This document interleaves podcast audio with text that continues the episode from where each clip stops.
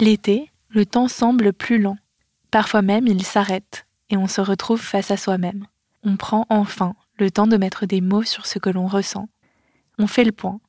Parfois même, on prend des résolutions pour être une meilleure version de soi-même à la rentrée. Finalement, tous les étés sont décisifs dans notre compréhension de nous-mêmes. C'est pourquoi chez Louis, on a décidé de vous proposer une semaine pour plonger au cœur de vous-même avec la semaine des émotions. La semaine des émotions, c'est une émotion différente, décortiquée tous les jours, du 31 juillet au 6 août, grâce à des anciens épisodes, parmi vos préférés. Bonne écoute et bel été. Louis.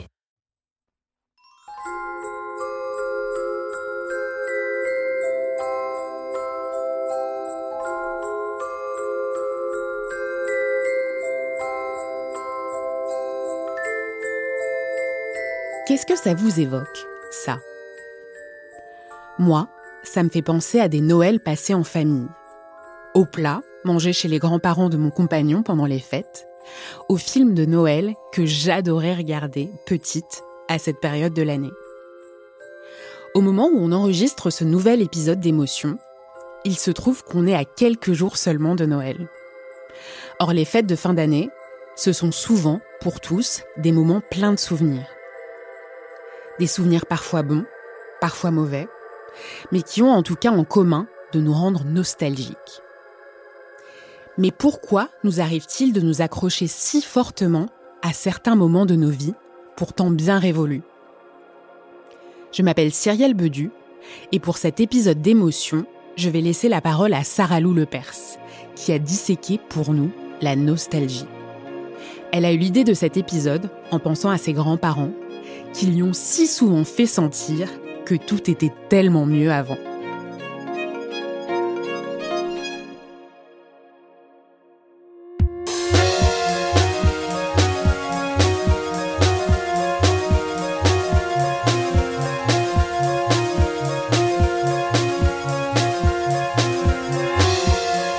J'ai eu la chance d'avoir tous mes grands-parents jusqu'à la fin de ma vingtaine.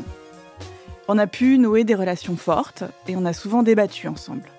De politique, de culture, et on était rarement d'accord. Ne pas être d'accord est un euphémisme. En fait, on s'est beaucoup fâché sur le féminisme, sur les gilets jaunes, sur les livres qui sortent et qui sont soi-disant moins bons que ce qu'ils ont lu dans leur jeunesse. Et souvent, mes proches me disent de laisser couler. Ils sont vieux, c'est normal qu'on ne vive pas le monde pareil. Mais moi, ce qui me révoltait, et ce qui me révolte encore, c'est qu'ils pensent souvent que c'était mieux avant.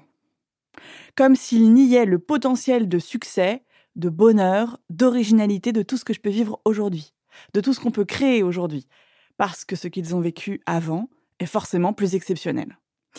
C'est comme si les souvenirs qu'ils ont de leur jeunesse prenaient toute la place dans leur tête et dans leur cœur.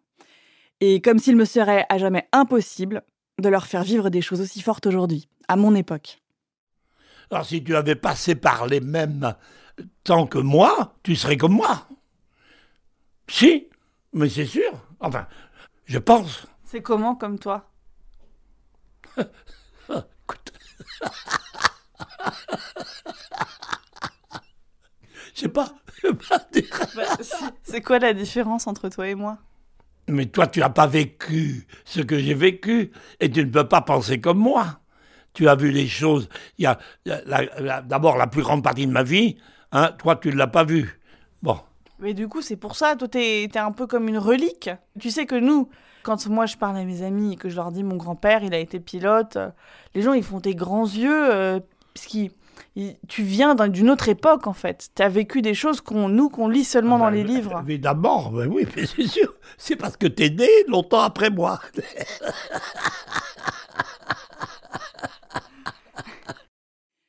Ce que vous venez d'entendre, c'est un extrait d'un documentaire que j'ai réalisé pour Arte Radio avec l'un de mes grands-pères, Roland, Daddy Roland. Il avait 94 ans. Ce que mon grand-père, Daddy Roland, qui est mort il y a deux ans, ressentait, c'était de la nostalgie. La nostalgie, c'est un sentiment qui nous fait voyager dans le temps, parfois avec mélancolie, et qui fait ressurgir des images, des odeurs qui nous ramènent à la magie de notre vie d'avant. Tiffany Watt-Smith est historienne de la culture. Dans son dictionnaire des émotions que je viens de citer, elle rapporte qu'au XVIIe siècle, la nostalgie désignait une maladie mystérieuse qui frappait les soldats au front. Rongés par le mal du pays, par le regret d'une époque douce et confortable, loin du champ de bataille, certains pouvaient même se laisser mourir de désespoir. C'est pour ça que j'ai décidé de me plonger dans cette émotion aujourd'hui, pour essayer de comprendre si la nostalgie sert à quelque chose, si ce sentiment peut être autre chose qu'un boulet que traînent les personnes âgées.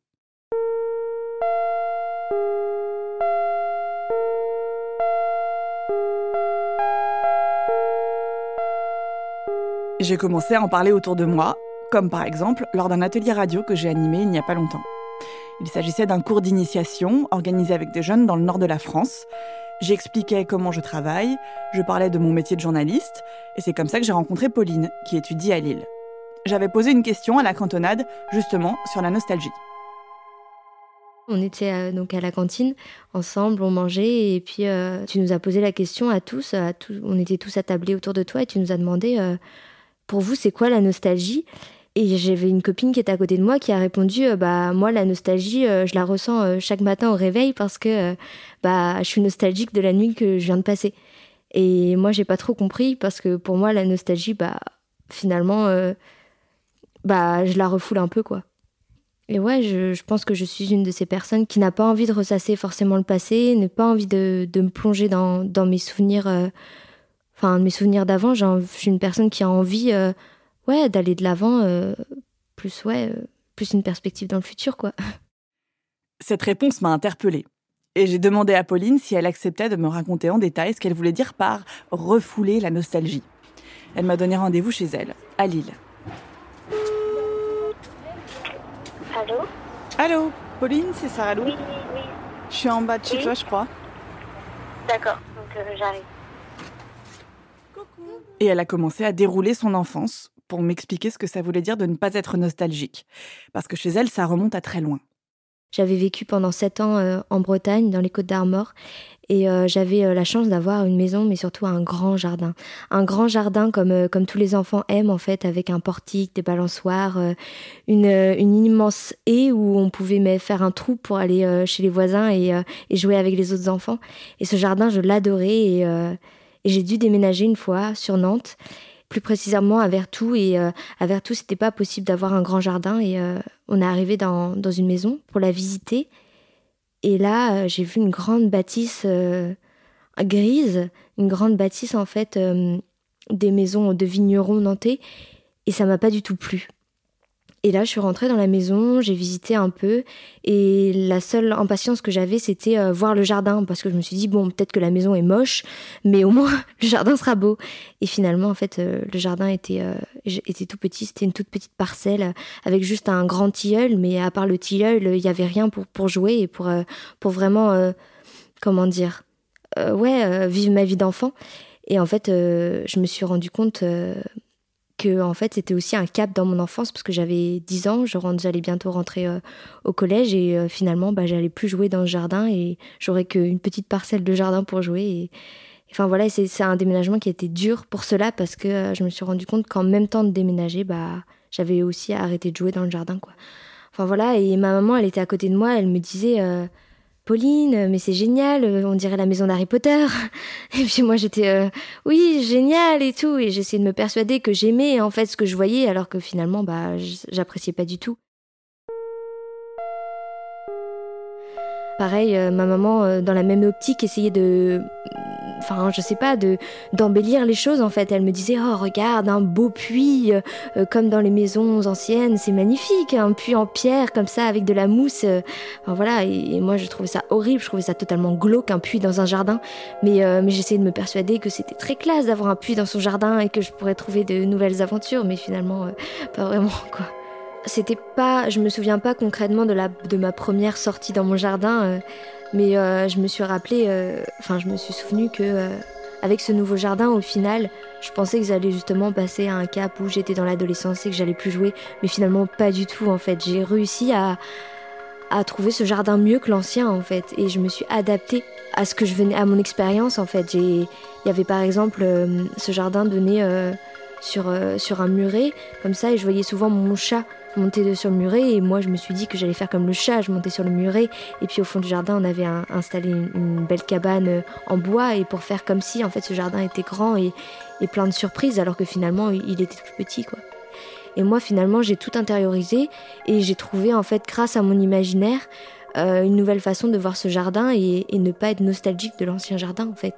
En fait souvent la, nostalgie tout simplement euh, bah en fait elle nous impose des limites parce que on n'arrive plus à vivre dans le présent, on vit dans ce qu'on a vu dans le passé sans voir euh, toutes les opportunités que peuvent nous avoir euh, justement ce présent, donc le nouveau jardin.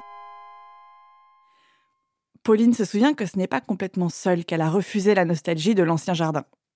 Pour suivre le travail de son père, Pauline, sa sœur et sa mère étaient contraintes de déménager régulièrement.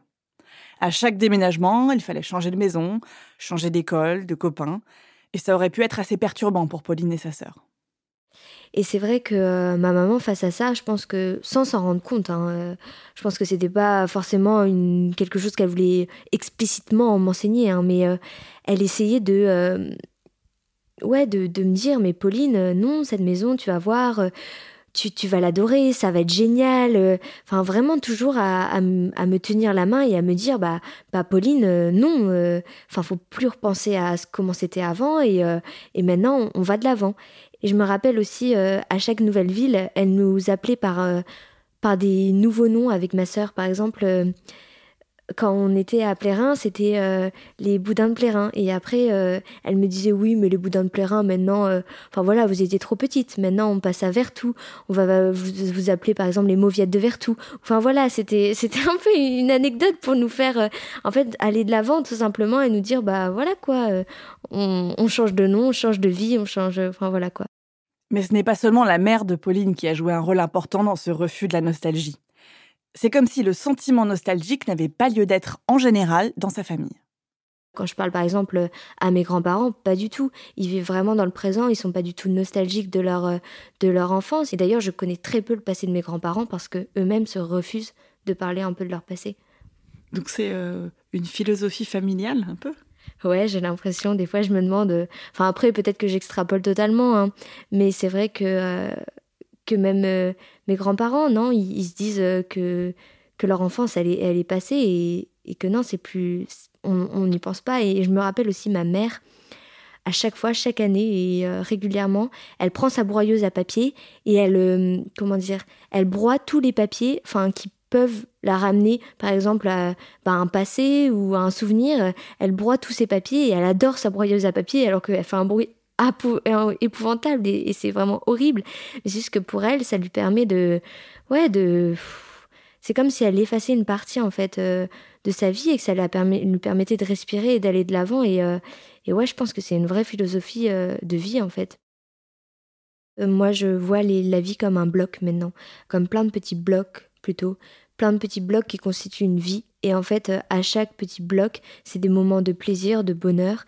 Euh, et, en fait, quand ça se termine, on passe sur un nouveau bloc, mais c'est aussi du, de la joie, du bonheur et tout. Et ça ne veut pas dire que le, comment dire, que le bloc actuel était moins bien que le, bloc d'avant, en fait. Et c'est plein de petits moments de plaisir, de délectation dans la vie. Les blocs, euh, tu réouvres pas les vieux blocs? Jamais?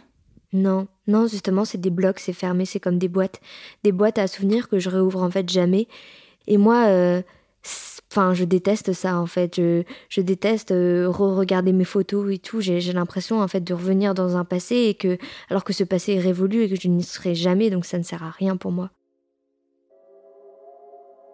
Pour Pauline, la nostalgie est donc un sentiment négatif. Pour elle, cela signifie regretter le passé, le ressasser. Elle n'est pas la seule à penser comme ça. On est d'ailleurs souvent incité à aller de l'avant, à se tourner vers l'avenir, à sourire au futur. On nous prédit un futur radieux. Autant d'expressions lancées comme ça pour tout et n'importe quoi. Mais la nostalgie est-elle toujours une émotion négative? Je sais que chez moi, la musique a cette capacité à me plonger dans le passé et à me rappeler les bons moments de mon enfance, à me redonner la patate. Par exemple, le tube Baby One More Time de Britney Spears. C'est un des premiers disques que je me suis acheté avec mon argent de poche. Je devais avoir 13 ou 14 ans. Et à chaque fois que j'écoute ce morceau, je repense au moment où j'ai acheté le CD. Je me souviens d'avoir chanté la chanson en yaourt à un vendeur de la FNAC, parce qu'à l'époque je ne parlais pas anglais, et j'étais hyper fière de moi parce qu'il a compris de quel morceau je parlais et il m'a tendu le CD de Britney Spears. C'est un bon souvenir. Et s'il était possible de déclencher la nostalgie chez les gens seulement en appuyant sur un bouton? De leur apporter du plaisir rien qu'en les propulsant dans le passé Figurez-vous que c'est exactement le concept d'une radio que vous connaissez forcément. Une radio un peu has si vous faites partie de ma génération et que comme moi vous avez écouté Britney Spears au collège. Cette radio, c'est la radio Nostalgie. Il est 11h, excellente matinée, merci de chanter avec nous sur Nostalgie, à côté des plus grandes chansons tout de suite. Allez, on fait ça maintenant avec Stevie Wonder et avec Marc Lavoine. Bonjour Vous allez bien Bien et vous Oui, très bien. Bonjour Pour savoir comment cette station s'y prend pour faire naître cette émotion au quotidien chez ses auditeurs, je me suis rendue au siège de la radio. Là, en fait, c'est le studio public euh, qui est pour euh, Coé, euh, les autres animateurs. Celui qui me fait la visite, c'est Sébastien Prévost. Il est responsable de la programmation musicale de Nostalgie. C'est lui qui choisit les morceaux qui sont diffusés à l'antenne. Associer la nostalgie à un sentiment positif est donc une évidence pour Sébastien Prévost. C'est ce qu'il fait au quotidien. Mais comme ça n'est pas une évidence pour tout le monde, ça demande un peu de travail. En, fait, un auditeur, quand il commence à écouter Nostalgie, il est assez surpris. Parce qu'il se dit, ouais, mais moi, Nostalgie, j'ai- tellement pas envie de la voir en ce moment, je veux écouter des musiques actuelles. Et en fait, quand on écoute Nostalgie et qu'on se rappelle des souvenirs, c'est quelque chose qui est hyper intense pour la personne. Et c'est pas du tout larmoyant. Et c'est une nostalgie positive. C'est une nostalgie de bonne humeur. C'est une nostalgie qui chante, qui danse et qui permet d'avoir la banane, qui rappelle des moments qui sont très euh, dans l'affect. Voilà, c'est mon premier euh, slow, c'est mon, premier baiser que j'ai fait à une fille ou à un gars. Enfin, vraiment quelque chose qui rappelle quelque chose de fort. L'auditeur moyen de Nostalgie a 50 ans. Et pour séduire cette cible avec précision, la radio confie à un bureau d'études marketing le soin de provoquer une nostalgie positive chez les cinquantenaires. Un sentiment qui doit donner envie aux auditeurs de rester sur leur fréquence. Et la recette qu'ils ont trouvée ne laisse aucune place au hasard. Alors c'est très mathématique, c'est-à-dire que euh, en fait, l'âge auquel les gens sont le plus euh, euh, sensibles à la musique, en tout cas, c'est les 13-25 ans. Pourquoi? Parce que c'est là qu'arrive pour la première fois, euh, on avait euh, d'abord les chansons que les parents nous donnaient à, à écouter. Et à partir de 13-14 ans, et ben c'est là où on commence à avoir ses propres goûts musicaux, à se détacher de ses parents et presque à faire euh, l'inverse de ses parents, enfin, pour être un peu en, rébellion par rapport à ça. Donc, on a les 13-18 ans qui sont hyper importants, puis après, les premiers émois, les amours, euh, les slows, euh, qui, sont aussi hyper affectifs par rapport à ça. Et jusqu'à les 25 ans, c'est-à-dire jusqu'au moment où euh, la personne se détache carrément de ses parents, part, euh, va, s'installer quelque part. Et du coup, toute cette musique qui a jalonné les, les 13-25 ans se rapporte à un événement qui peut être hyper affectif à, un moment donné. Donc du coup, sur ces euh, 13-25 ans, donc c'est à peu près 10-12 ans de musique, eh bien, euh, nous, on fait, euh, une personne qui a 50 ans maintenant, euh, quel âge elle avait quand elle avait 13 ans? Eh euh, on va balayer, nous, une vingtaine d'années de musique. Donc là, actuellement, en 2019, les personnes qui a 50 ans, eh ben, on prend, mathématiquement, on prend les années entre euh, 75 et 95. Voilà, ça fait une vingtaine d'années de musique, avec une année moyenne à 85. Et ce qu'on fait pour ne pas vieillir avec la cible, on va dire, c'est que tous les ans, eh ben, on monte d'une année. Et puis, bah, comme ça, on est vraiment en raccord avec les gens de 50 ans qui nous écoutent. Et du coup, ça marche. Pourquoi? Parce que on le fait depuis à peu près 6-7 ans. Et, on voit là qu'on est vraiment en raccord avec euh, l'auditoire. Parce que là, ça fait vraiment deux ans sur Nostalgie qu'on a des audiences qui ont euh, vraiment augmenté. Et surtout, la part d'audience qui augmente de plus en plus. Donc, ça veut dire que les gens, le programme qu'on propose reste de plus en plus longtemps. En réalité, la recette qu'utilise la radio nostalgie est un mécanisme psychologique bien connu des scientifiques. La période dont parle Sébastien Prévost correspond à l'adolescence et au début de l'âge adulte. C'est ce que les scientifiques appellent le pic de réminiscence. Pascal Piolino est professeur de psychologie à l'université Paris Descartes. Elle dirige le laboratoire de recherche Cerveau et Cognition qui travaille entre autres sur ce phénomène. Alors le pic de réminiscence, c'est un phénomène qui arrive à partir de euh, la cinquantaine. Hein. Donc quand on commence à avoir moins de souvenirs très précis de toutes les périodes de notre vie, et donc il émerge la possibilité de revivre des souvenirs assez anciens. Mais en fin de compte, c'est pas qu'ils sont anciens, c'est qu'ils ont été vécus à la même période de vie. Donc ça, beaucoup d'études ont montré que ce pic de réminiscence correspond toujours aux souvenirs qu'on a vécus, aux expériences qu'on a vécues entre 15 et 30 ans. Alors, en effet, c'est un phénomène qui a beaucoup intrigué les chercheurs. Alors, euh, par exemple, la première hypothèse était qu'entre 15 et 30 ans, on encode mieux les expériences parce que le cerveau fonctionne mieux. Et euh, donc ça, ça a été testé et montre que non, ce ne serait pas vraiment l'explication. Finalement, euh, lorsqu'on est jeune adulte et longtemps, le cerveau, il fonctionne quand même très bien. Et donc, on peut aussi avoir des expériences très précises au-delà de 30 ans sans problème. L'autre euh, hypothèse était que euh, on vit lors de cette période de 15 à 30 ans beaucoup de premières fois, donc des expériences très saillantes. Euh, c'est la première fois euh, que l'on va trouver son poste professionnel, éventuellement qu'on va tomber amoureux, qu'on va avoir son premier enfant, qu'on va fonder une famille, etc. Donc ce sont des événements très marquants puisque euh, ben, c'est la première fois que je l'ai vu. Donc voilà, ils s'inscrivent beaucoup plus en détail dans mon cerveau. Et puis, oh, troisième hypothèse, mais assez connectée à cette deuxième, c'est que cette période-là serait très fondatrice pour notre sentiment d'identité. Donc ces premières expériences que je vis, elles vont un petit peu cristalliser qui je suis, qui j'ai envie d'être, qui je veux devenir. Et donc quand je vais euh, parler de moi à quelqu'un que je ne connais pas, je veux qu'il comprenne qui je suis, je vais aller piocher dans cette période-là les expériences importantes pour lui expliquer qui je suis. Donc j'y repense, j'en reparle, etc. Donc je consolide ces expériences et en prenant de l'âge, ben, elles restent quand même assez saillantes et je peux les revivre de l'intérieur avec de l'émotion, de la phénoménologie et du contexte spatio-temporel. Donc euh, les hypothèses seraient plus de ça. C'est une période très importante pour la construction d'identité. Donc je la répète, j'y repense et donc je la consolide. Si on suit Pascal Piolino, on voit que deux hypothèses peuvent expliquer ce pic de réminiscence. D'un côté, on vit beaucoup de premières fois entre 15 et 30 ans, donc forcément, on s'en souvient. De l'autre, si on s'en souvient, c'est aussi qu'on va faire référence à ces premières fois tout au long de notre vie, pour se présenter, pour dire qui on est, et donc pour construire notre identité. Faire référence à ces éléments fondateurs de notre passé, c'est une technique utilisée en psychologie. On parle de thérapie de réminiscence. Elles servent par exemple à aider les patients atteints de la maladie d'Alzheimer. Plusieurs laboratoires travaillent là-dessus, comme le laboratoire Cerveau et Cognition à Paris que dirige Pascal Piolino. Mais ce sont les travaux de l'équipe de la chercheuse Dorte Berntson au Danemark qui m'ont particulièrement intéressée. Ils ne font pas directement référence à la nostalgie, mais ils plongent leurs patients dans le passé pour les aider à retrouver leur mémoire.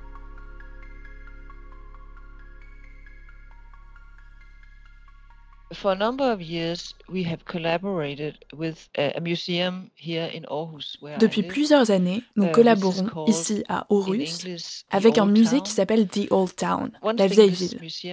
Ils ont développé ce qu'ils appellent la maison de la mémoire. C'est un véritable appartement qu'ils ont meublé et construit de toutes pièces comme un appartement du milieu des années 50. Cela va jusqu'au papier peint, jusqu'à la peinture et même jusqu'aux techniques de peinture qu'on utilisait à l'époque. L'appartement compte deux salons, une chambre, une cuisine. Le musée utilise ce lieu pour stimuler la mémoire autobiographique des personnes qui ont des problèmes de mémoire ou qui sont atteintes de démence. Ces patients viennent dans l'appartement et deux hôtesses leur font visiter. Généralement, ils prennent un café ou un thé, une part de gâteau typique des années 50, cuisiné d'après une recette d'époque. Les hôtesses portent des vêtements d'antan, etc. Et ensuite, ils parlent ensemble du passé. Et on a commencé à s'intéresser à ça, en se demandant s'ils avaient effectivement plus de mémoire dans un tel décor que dans un intérieur plus moderne? Est-ce que cela améliore leur fonction cognitive de participer à ce genre de séance? On a donc réalisé plusieurs études.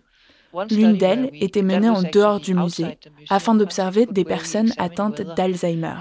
Nous cherchions à savoir s'ils se souvenaient mieux du passé en s'appuyant sur ces indices, de vrais objets qui dataient des années 50. Le musée, entre autres, nous a aidés à identifier ces objets du quotidien des années 50 que nous avons montrés aux patients. C'était l'un des paramètres. L'autre paramètre était que nous leur donnions aussi des indices verbaux qui faisaient référence au même type d'objet.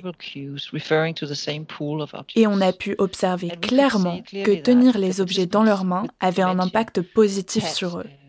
Pouvoir les manipuler, les sentir, les toucher, faisait tout simplement revenir plus de souvenirs.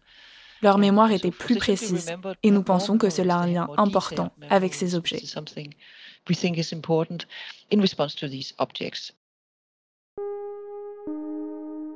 Dans sa première étude, la chercheuse danoise a donc présenté des objets anciens à ses patients, à l'extérieur de l'appartement reconstitué dans le musée.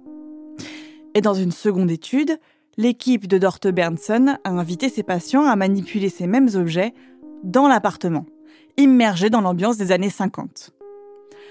Dans les deux cas, qu'ils aient vu les objets à l'extérieur du musée ou en étant immergés dans l'atmosphère de l'époque, les résultats étaient positifs.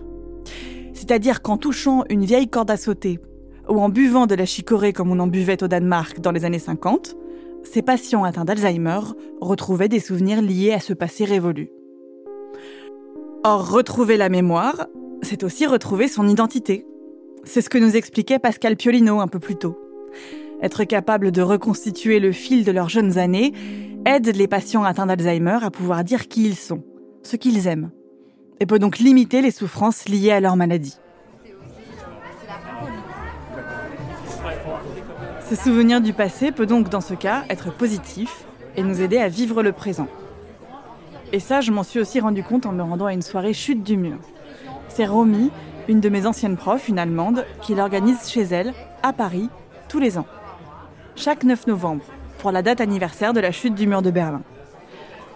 Et ce que vous entendez, c'est la bande-son de cette soirée chute du mur.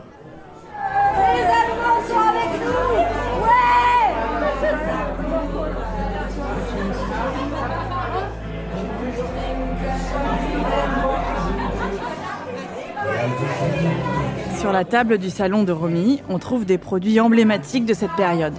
De gros cornichons typiques de l'Est, une soupe de saucisses recette soviétique.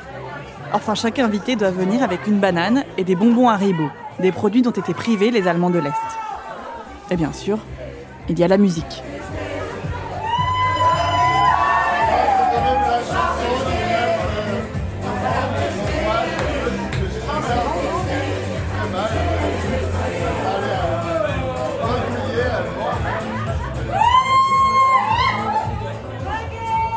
Cette soirée est une Nostalgie Party, une soirée nostalgique, comme les Allemands en organisent parfois pour se rappeler la période de 1961 à 1989, quand l'Allemagne était divisée en deux parties, entre Allemagne de l'Ouest et Allemagne de l'Est. L'ostalgie est une contraction du mot Ost, qui signifie Est en allemand, et du mot nostalgie. C'est un mot qui désigne les Allemands qui vivaient à l'Est du mur avant 1989 et qui regrettent cette période. Un peu comme les thérapies de réminiscence des chercheurs danois, cette soirée nous projette en ex-Allemagne de l'Est. Et même si nous sommes à Paris, c'est un repère d'Allemands. Andreas, Renko et Romy, mon ancienne prof, essayent de définir ce qu'est l'ostalgie pour eux. Ben, pour moi, je pense que euh, ça où Romy fait bien les choses, euh, c'est la bouffe, quoi. Il y a un truc de la entre guillemets consommation ou des, des, biens, des produits de tous les jours, euh, que ce soit la bouffe, les fringues, les objets que tu pouvais acheter ou pas acheter, où tu rattachais une certaine valeur, que ce soit les mots que tu mets sur certaines choses, comme en Allemagne de l'Ouest, vous disiez t-shirt, nous on disait vois? Et après la chute du mur, il fallait surtout pas dire Niki pour un t-shirt parce que tu étais tout de suite répertorié comme allemand de l'Est. Donc tout le monde se mettait à dire ouais j'ai un nouveau t-shirt avec un euh, Mickey Mouse dessus et tu dis ouais cool et tout ça. Et euh, tiens, et je pense que le changement aussi brusque, voire brutal pour certaines personnes, a fait que ben, j'ai perdu ma vie quotidienne en quelque sorte. Juste toi, tu rigolais quand il parlait de Nike et de t-shirt. C'est drôle Oui, oui. Mais tu connais le, mot ou pas? Non. Ah, Par exemple, je ne connaissais pas euh, cette expression-là. Euh, parce qu'il y a certains qui sont connus, mais d'autres que moi, j'ai jamais utilisé dans ma, dans ma vie. Par parce que par exemple ma famille, moi j'ai grandi à l'Allemagne de l'Ouest. Du coup, voilà, par exemple, moi je peux pas dire pour moi genre que moi j'ai eu un sentiment comme ça ou ma famille. voilà, c'est vraiment très particulier parce que en fait, il y a peu de gens dans le monde qui peuvent dire qu'ils ont vécu dans un état qui n'existe plus. C'est ça. Euh, Romy et Andrés, ils ont vécu dans un état qui n'existe plus aujourd'hui. Et ça, il y en a très peu en fait. Bah, c'est un peu un truc d'enfance, je dirais. C'est, je sais qu'Andreas, il a écouté les mêmes chansons que moi quand il était gamin. Il vient d'un quartier qui n'est pas loin de, de là où habitent mes parents. Et je ne pense pas que c'est forcément pour nous euh, lié à une dictature ou à un État en particulier. On a un peu de la chance parce qu'on était enfant au moment de la chute au mur, donc ce sont plutôt des souvenirs gays. Je pense que c'est quelque chose qui nous lie aussi beaucoup, cette idée de d'avoir eu la chance de ne plus avoir à subir ce système. Donc euh, on, vit à Paris, euh, on est parti, on est loin mais on a des parents qui, par leur histoire, se ressemblent. Et je crois qu'il y aura toujours, euh, entre Andreas et moi, ah, je vais être hyper nostalgique, mais euh, il y aura toujours un, lien par euh, le fait que nos parents ont beaucoup de zones de non-dit, ont beaucoup de choses festives aussi et tout, et qu'on peut partager que avec des gens qui, qu'ils ont vécu la même chose. L'ostalgie est un sentiment très fort et ambivalent, comme la nostalgie. Ici, Romy nous expliquait en quoi faire référence à cette période la rapproche d'Andreas, qui vient comme elle de Berlin-Est. Ils écoutaient les mêmes chansons, ils disaient Niki au lieu de t-shirt, et ils rêvaient de manger des bonbons Haribo quand ils étaient petits. Or, insister sur ce qui les rapproche est aussi une façon de se protéger parce que le terme nostalgie est avant tout un terme négatif employé par les Wessis, les Allemands de l'Ouest, pour critiquer les Ossis, les Allemands de l'Est. C'est carrément un terme moqueur pour ces gens qui sont dans cette perspective de dire euh, c'était mieux avant et qui n'arrivent pas à euh, faire face de ce nouveau système, mais qui, dans leur tête, presque glorifient la RDA. Et donc, euh, je crois que pour des Allemands de l'Ouest, dire de quelqu'un qu'il est ostagique, c'est euh, un terme moqueur, presque une insulte pour montrer que, ah tiens, c'est quelqu'un qui vit vraiment dans le passé, qui n'arrive pas à se retrouver dans ce nouveau système. Et qui aussi était peut-être moqueur et négatif parce que les gens de l'Ouest se disaient que ceux qui font ce genre de fête ou ceux qui sont qui, regrettent et qui sont nostalgiques, c'est les fonctionnaires ou ceux qui avaient euh, une, une belle vie en Allemagne de l'Est, qui étaient des profiteurs et donc du coup, euh, euh, qu'ils avaient bien raison aussi d'être nostalgiques parce qu'ils avaient une autre vie. Et donc c'est pour ça aussi que c'était négatif parce que on le désignait vraiment là avec le terme les gens proches du régime. Se souvenir ensemble du passé, revendiquer un passé commun, même s'il est lié à une période de l'histoire compliquée ou ambivalente. Ça permet là aussi de se créer une identité. Dans le cas d'Andreas, Renko et Romy, ça leur permet de former une génération. Une génération qui se soude autour de ses souvenirs communs. Et c'est l'un des aspects de la nostalgie qui me fascine le plus.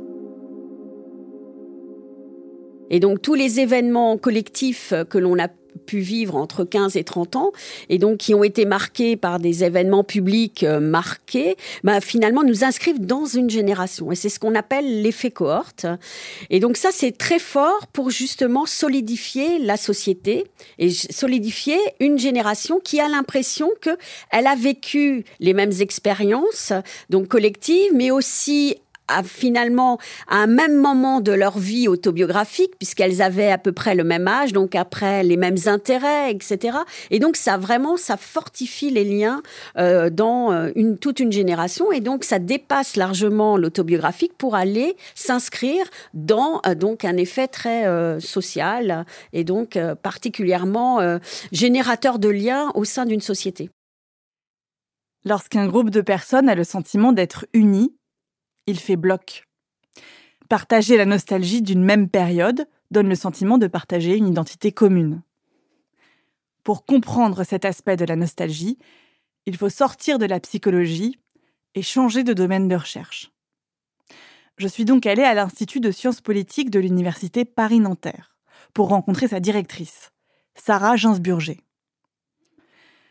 Chercheuse au CNRS en sciences sociales, elle est spécialiste de la dynamique sociale de la mémoire. C'est une vision très différente de la mémoire que celle des psychologues, puisque pour un psychologue ou pour un neuroscientiste, quelqu'un qui travaille sur le cerveau, la notion est que la mémoire est individuelle, dans le sens où elle est quelque part, on pourrait toucher presque l'endroit où il y a la mémoire dans le cerveau. Du point de vue de la sociologie, la mémoire n'existe pas quelque part, elle est ce qu'on appelle relationnelle. Et donc, les rapports qu'on va avoir au passé, les références qu'on va donner du passé, la vision qu'on va avoir du passé va dépendre de où on se trouve dans la société, avec qui on parle, quelle évolution on a eu dans notre position sociale, si on est par exemple contre femmes ou contre hommes, si on est qu'avec des gens du même âge que nous ou avec des gens de générations différentes. Tout ça va complètement transformer notre rapport au passé à chaque fois. Donc il n'y a pas une mémoire définitive qui serait dans notre cerveau, il y a une forme, ce qu'on appelle une mémoire relationnelle, qui donc est prise dans des dynamiques sociales. Et pour la nostalgie, c'est pareil. La même personne peut être très nostalgique dans un environnement social donné et avoir un rapport euh, différent à ce même événement dans une autre situation. Ça, ça permet de savoir que la nostalgie n'est pas quelque chose de figé. Et ça permet aussi de comprendre en quoi la nostalgie est une expérience collective. Et c'est une arme puissante en politique notamment. C'est ce qu'aborde justement le journal américain The Atlantic, dans un article sur la campagne du président américain Donald Trump. Vous vous souvenez de son slogan de campagne? Together, we will make America strong again. We will make America wealthy again. We will make America proud again. We will make America safe again. And yes, together, We will make America great again. La clé de ce slogan est dans le petit mot again, qui signifie encore ou à nouveau. C'est un slogan éminemment nostalgique, comme l'écrit le journal américain. Et c'est justement tout le propos de The Atlantic. Just when was America great? Traduction. Mais au fait, c'était quand l'âge d'or des États-Unis? En se basant sur une enquête menée auprès de 2000 personnes par le New York Times, The Atlantic présente la grande hétérogénéité des résultats de l'enquête. Par exemple, pour 60% des personnes interrogées, l'âge d'or des États-Unis se situe quand ils avaient entre 15 et 30 ans, soit pile poil dans la période du pic de réminiscence dont parlait Pascal Piolino. Et puisque le New York Times a interrogé des gens de tous les âges, leur âge d'or ne se situe pas du tout dans la même période historique. Et d'autres facteurs entrent en compte. La couleur de peau des répondants, leur niveau d'éducation, leur genre ou encore leurs affinités politiques. La formulation de Donald Trump joue donc sur la nostalgie. Cette nostalgie d'un âge d'or qui n'est pas précisé, et beaucoup y trouvent leur compte. Sarah Gainsburger analyse précisément cette notion d'âge d'or et sa pertinence en politique. De toute façon, la notion d'âge d'or est une notion euh, bien problématique d'un point de vue historique, puisque dans n'importe quel euh, moment de l'histoire, il y a des aspects très négatifs, et surtout l'âge d'or n'est jamais l'âge d'or pour tout le monde. Il y a toujours des rapports de domination, d'inégalité, de violence, quelle que soit la période. L'âge d'or ne peut pas être l'âge d'or pour tout le monde. Ça particulièrement, c'est quelque chose qui va faire un écho singulier auprès de gens qui sont ce qu'on appelle en situation de déclassement. C'est-à-dire que eux-mêmes, pas forcément qu'ils ont un un passé mythifié qui pourrait vraiment identifier, mais ils ont une trajectoire de vie, une vie où ils ont l'impression d'avoir perdu des choses. Donc ils ont perdu un statut social, c'est souvent le cas des hommes blancs qui avant travaillaient dans les usines, et donc euh, ils ont ce qu'on appelle une expérience en sociologie de déclassement. Ben, ils avaient une position, ils l'ont perdue, c'est facile à comprendre. Et donc c'est cette expérience personnelle, mais qu'ils partagent avec d'autres, et dont ils peuvent parler tous les jours euh, au café, euh, dans les différents endroits où ils se trouvent, qui va être une expérience collective et qui va leur faire voir le passé, d'abord leur passé propre, comme perdu, comme quelque chose de, de positif et de perdu.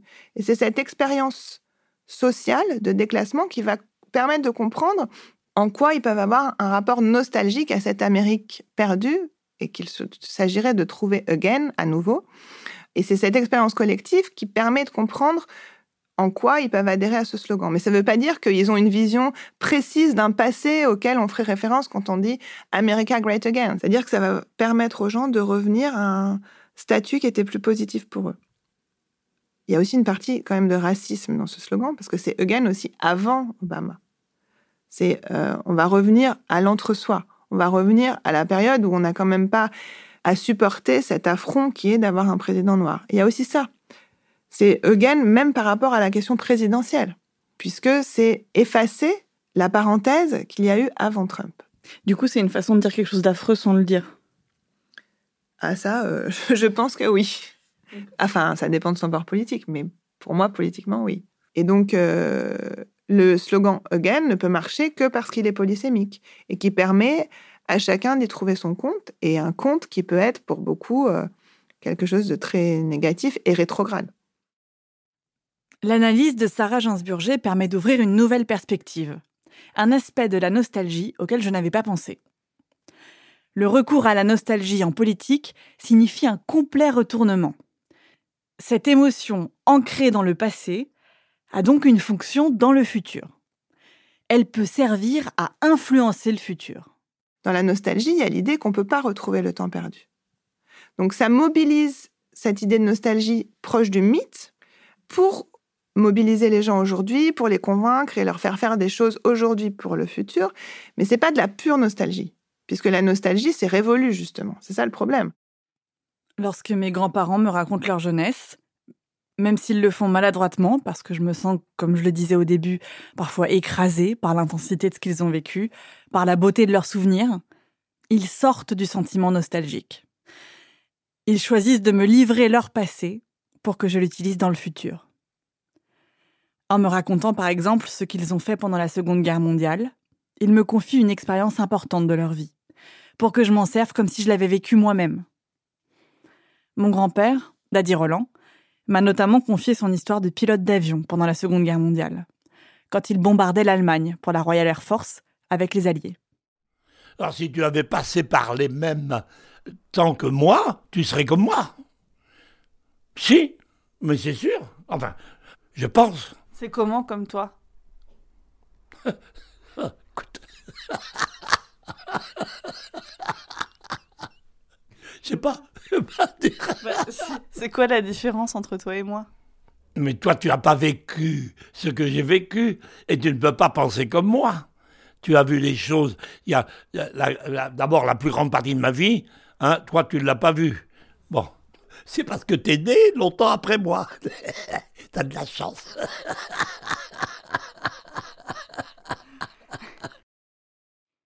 T'as de la chance. Ce que mon grand-père disait dans ce documentaire d'Arte Radio, c'était que j'avais de la chance d'être jeune, d'être né longtemps après lui. J'avais oublié d'entendre ces quelques mots. Le fait même qu'il vous le raconte, qu'il le partage avec vous, qu'il vous fasse aussi confiance pour que vous fassiez autre chose de ce passé, que vous l'interprétez différemment, que vous vous mobilisiez de manière euh, différente du sens qu'il pouvait lui donner, c'est aussi que quelque part, ils ne sont pas nostalgiques. Puisque par exemple, il y a eu des travaux d'une collègue, euh, d'une proche collègue qui s'appelle Michel Bossan, sur euh, les pieds noirs et sur la question de la non-transmission. Précisément, plus on est nostalgique, moins on va vraiment transmettre, puisqu'on reste nous-mêmes enfermés dans le passé. Donc on n'a pas ce, moment vraiment de transmission explicite d'un récit, d'une histoire, puisque ce passé, il est inracontable, il était tellement important pour nous. Et elle montre que dans les familles euh, de pieds noirs, il y a une rupture de la transmission. Il y a à la fois cette, présence omniprésente du territoire perdu, mais qu'il n'est pas verbalisé, qu'il n'est pas forcément transmis, et que d'ailleurs ça crée des souffrances pour les deuxième, voire troisième générations. Donc le fait même d'être dans un axe explicite de transmission, c'est quelque chose qui est aussi une façon de sortir de cette nostalgie. Et cet acte de transmission, c'est justement ce que n'a pas Pauline dans sa famille. Vous vous souvenez, c'est elle qui nous livrait son témoignage au début de l'épisode. Dans sa famille, on ne raconte pas les souvenirs. on n'ouvre pas les albums photos. Et sa mère broie chaque année ses vieux papiers. Pauline dit ne pas aimer la nostalgie. Elle la refoule. Enfin, pour le moment. À l'inverse, c'est justement cet acte de transmission qu'a entrepris mon grand-père en acceptant d'être le sujet de mon documentaire. Il acceptait de quitter la nostalgie pour construire mon futur et celui de tous ses enfants et petits-enfants. C'est ça la définition d'un héritage en somme. Je ne l'avais jamais entendu comme ça, mais c'est exactement ce qu'il m'a dit d'ailleurs. Ce sont les plus belles années de ma vie. Parce que j'ai fait ce que je voulais, on a gagné la guerre, j'avais participé à ça. Pour moi, la plus belle période de ma vie, c'est ça. Mais si je mourais tout de suite là, devant toi, ben, je serais pas malheureux. Parce que je suis avec toi, je suis content, t'es ma petite fille. Et puis on parle de ça, c'est ma vie, histoire.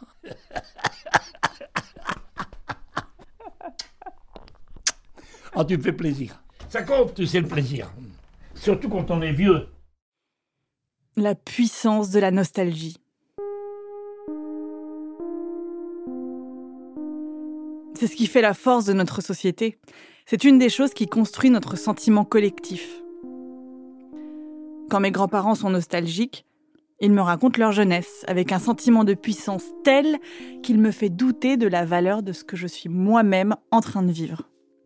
Alors qu'en réalité, ils me transmettent leurs souvenirs, leur puissance, le nectar de leur âge d'or pour que je m'en serve pour construire mon futur. Aujourd'hui, j'ai 30 ans. Je suis en train de sortir de la période du pic de réminiscence. Cela signifie que tout ce que j'ai vécu ces 15 dernières années va prendre énormément de place dans ma mémoire, et donc dans ma vie. Ces souvenirs, je vais les raconter à mes amis, à ma famille, à mes enfants, mes petits-enfants, et ils influenceront mon identité, mes goûts, mes opinions. Je penserai probablement que les jeunes qui auront 20 ans en 2050 auront raté les meilleures années. Les meilleures années de mon monde à moi. Et je ferai de mon mieux pour leur transmettre ce que j'aurai acquis de ces années d'expérience. C'est une pensée qui me donne un peu le vertige. Mais heureusement, une chose est sûre, en 2050, Nostalgie diffusera du Britney Spears. C'est leur programmateur musical, Sébastien Prévost, qui me l'a confié lui-même.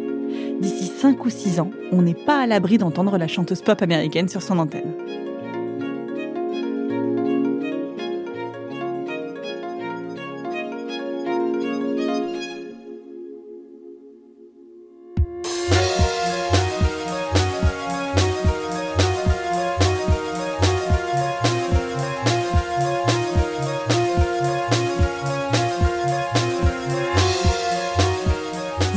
D'écouter Émotion, un podcast de Louis Média.